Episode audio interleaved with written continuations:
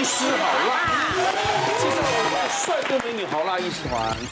服务业的辛苦谁能懂？今天各行各业来分享他们不为人知辛酸。值班小护理师李毅，Hello，大家好。我们今天呢有呃有非常专业的人士在现场。是。那我们今天探讨的话题也相当多，嗯、也蛮实事性的。那第一个呢，我们先来一个热身题。热身题。来，请出题。根据调查，服务业人员觉得最痛苦、最受不了的事情是：一、被客人投诉检举；二、遇到奥客有理说不清；三、责任制还要负责赔偿；四、心情差也要笑。嗯，请举牌。都都有。哎，我们就不知道什么责任制还要付赔偿，这什么意思？就是责任制，他可能不是晚上七点就下班，嗯，他就是可能要一路忙忙到你工作结束，嗯，然后你弄错了，你还要自己掏钱。哦，等于等于一直在工作，然后还要掏钱。有功无秀，怕花爱赔。对啊，哦，那这个贾医师也一定是遭受。真有同感。没有服务业啊，服务业。一二四，四是陪笑嘛，一二被被怪罪就算了。啊，三就割到肉了，还要自己掏钱，合理。这层次不一样。服务业就是已经够累了，你还要去陪笑，那真的是没有办法。因为如果说是碰到 OK，你就当就是听听笑话嘛，你就是专注在做自己的事情就好。可是那个陪笑真的是没有办法拉，就失恋了还要说话。对呀，今天刚好失眠，今天刚好便秘怎么办？还要还要微笑。拿我你这个行业就好了，常常粉丝啊在拍拍照拍照，一面拍还说哦你那叫短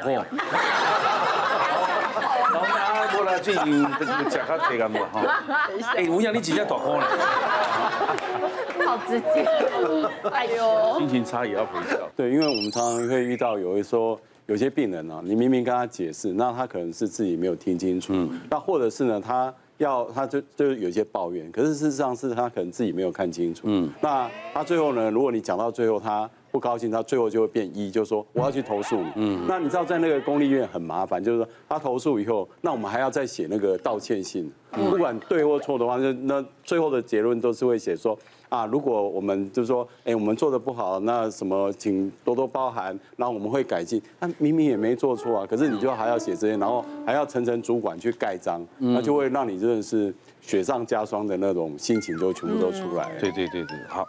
那我知道刑警也是怕说有理说不清的，尤其是抓酒醉人嘛。其实我们警察算是一种广义的服务业啦。哦，那个像我们经常遇到一些奇奇怪怪的报案，那我们之前就遇到说民众说打电话来说，呃，说叫他小孩子早上要帮他叫起床。嗯。那甚至也有遇到那个女大生啊。然后他家里面有蟑螂，他一自己一个人住，然后他叫我们警察去帮他抓蟑螂。哎呦，那最离最离谱离离谱的，我们发现说之前有苗栗发生过一件，就是他在加油站上厕所上大号，结果没有卫生纸，他竟然打一一零，请警察帮他送卫生纸到这个厕所。所以我们遇到这种奇怪的报案方式哦，也是让我们很压抑这样。啊，有这种故事？是，我以为他是最头痛是碰到喝酒醉。有哎，喝酒醉其实还好。哦，还好嘛，我看电视录像，想啪啪，然后就直接在上号就带走了。嗯，其实我们碰到了，我们客户就是诉讼的当事人，嗯，所以你只要官司没打赢的，哇，那你就百口莫辩。嗯，反正只要官司有打赢的，其实你根本不用解释，他也不想听，他只会问你，哎，赢了没有？哦，赢了啊，很好。啊，输了怎么办？我跟他讲一百个理由，他都听不进去，他就怪你怪到死，就啊，烂律师不会打官司，我找你干什么？所以有时候，就好像医生，你活生生的进去，你也。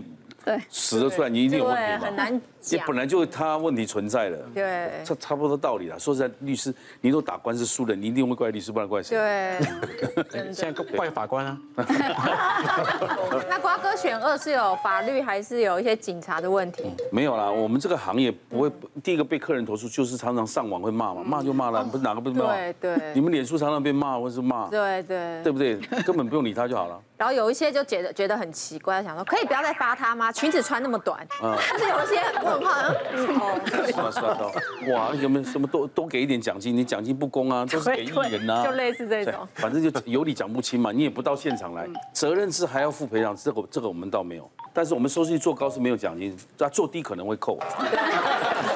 听起来这也是一种赔偿，我们也是啊，也是一种赔偿。他好的时候他没有跟你讲说，当他不好的时候哎，共体时间啊，讲的这心情就开始差了，然后还要继续笑。答案就是遇上奥 K 有理说不清，合理啦。那个二大很多答对。其实媒体报道，就台湾奥 K 最广为人知的就是欺善怕恶。其实有的时候他根本搞不清楚自己要什么，就跑到柜台说啊，叫你主管出来啊，不然就跟你讲说，你知道我是谁吗？其实很多时候还真的不知道他是谁。那我说，其实大家在座很多也都不是服务业，但广义来讲，包括医疗，我们其实都是照顾人的行业。所以有时候你难免还是碰到一些奥客或奥病人嘛。那这种时候，我脑袋里面想起那个丽池卡登的那个那个饭店的名言，说我们是一群服务跟照顾绅士淑女的绅士淑女。嗯。所以其实我们都很期待我们的客户哦，或我们的病人都是绅士淑女啊。其实大家不知道是，你看人家在咆哮的时候，那些绅士淑女可能就会有一些额外的好处，比如说被请先看诊。被送疗程，嗯，或者是有一些被就是折扣的部分，嗯，你没有看到，是尽量还是要做好客人跟好病人。我们接下来探讨的是最近社会发生一些问题，是。大家观点不知道如何，我们来看一下好了。第一个后车厢放棒球棍才敢上路，哎，而且俄国不就是要闹一个笑话吗？俄罗斯好像在哪一年的时候，二零一四吧，他们那个国家呢，就是卖出五十万支棒球棒，没有棒球队啊，然后结果只卖出一颗棒球。一副手套，而且他们的汽车美容啊、修车厂都有卖棒球棒，啊，不是体育用品哦，不是体育用品，防健身用，对，防身的，对，大家都知道嘛。而且这件事完了，大家说会收敛一点，就陆陆续续每天都有发生这种事。大家看到最近这个台中的案子哦，然后后陆续发生，全台各地都有这种行车纠纷哦。但是在车上放防身器材确实是必要的哦，是确实必要的。嗯，那我就举我之前当侦查队长遇过的案子哦。那时候我记得那时候是晚上半夜的时候，然后有一位黑道大哥啊，他自己开着车，然后他在停停红绿灯的时候啊，就在划手机，就后面一台这个马自达上上面坐了四个小屁孩，然后因为发现绿灯了，前面还不走，他就按喇叭，结果这个黑道大哥就很火大。那双方就发生行车纠纷，这样一路追逐，大概追了一公里左右哦。然后双方下车，就这个黑道大哥发现说对方四个小屁孩身上又有带刀，当然是寡不敌众，然后就被对方砍伤。那送到医院的时候哦，这个急诊室里面就底下的小弟听说大哥被砍伤了，马上就闹人哦，大概七八十个穿着黑衣服，全部把这个急诊室包围。那这个医院的急诊室这个警卫发现说，大一群黑压压的黑衣人就很紧张。马上报警，那我们也不敢大意，我们马上侦查队、派出所、警备队、交通分队，全部大概有一百多名警力哦，全部赶到现场去。那最后把这些黑衣人全部查抄资料，那发现说他们并没有带什么违禁品，把他们驱散，才结束这场闹剧。我们车上到底能不能带？其实哦，这个跟各位建议一下，行车纠纷遇到这样有，其实有一个这个自保的小撇步啊，就是说你遇到行车纠纷哦，第一时间一定要看对方下车。要砸车要打人哦，第一个你开车的一定要把这个车窗把它关上，哦，车门锁上。